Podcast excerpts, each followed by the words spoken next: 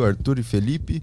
Felipe, qual o limite nosso, uh, qual o limite nosso protagonismo deve atingir sem, su sem suprimir o protagonismo do próximo? Uh, principalmente num relacionamento em equipe ou de um casal. Boa. Cara, pergunta complexa essa aí. Tô tentando descobrir. Porque eu tenho um relacionamento, cara, muito bom.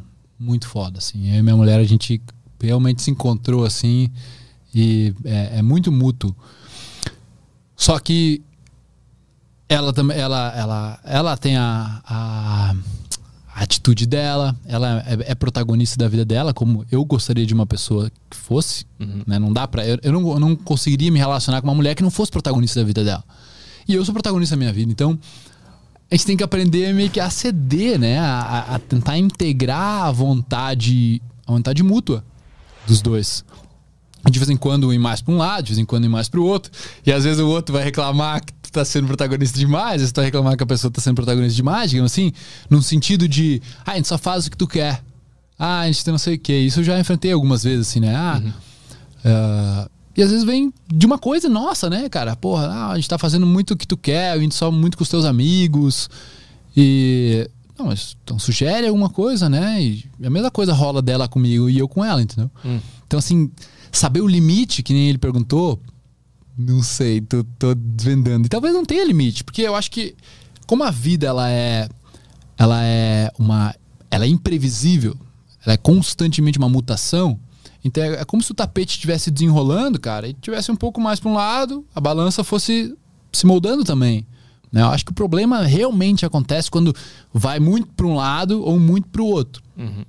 Mas se não é uma constante constante pêndulo aí de, digamos, dessa força, desse potencial aí. Eu vejo tu falando bastante sobre relacionamento. Eu, eu tava vendo algum vídeo teu hoje para dar uma olhada no teu conteúdo e tinha um pessoal discutindo nos comentários lá sobre como o relacionamento ele pode atrapalhar na, no desenvolvimento pessoal da pessoa, de se encontrar. Pode.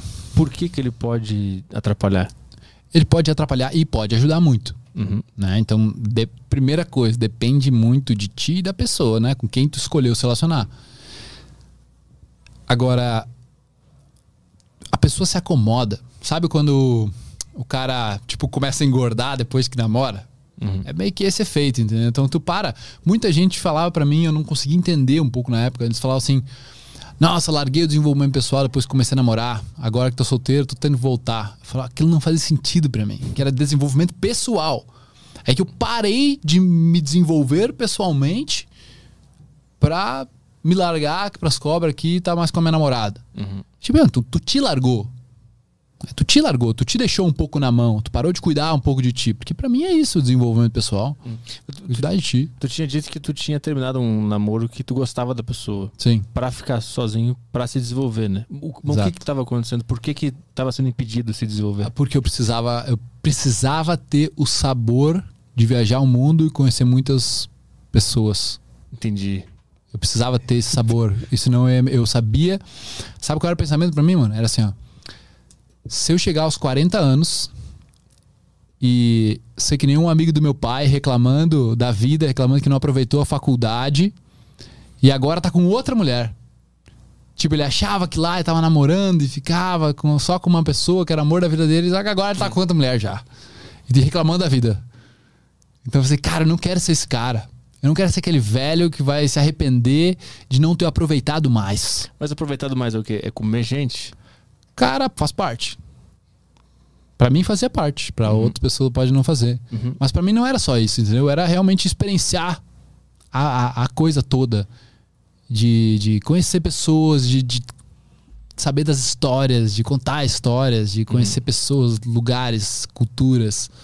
Para mim era, era sobre isso, sabe? Era sobre pessoas. Depois eu percebi que mulheres era só uma parte que era muito mais a parte instintiva, assim, mas tinha muito mais. Eu queria, eu queria fazer amigos, sabe?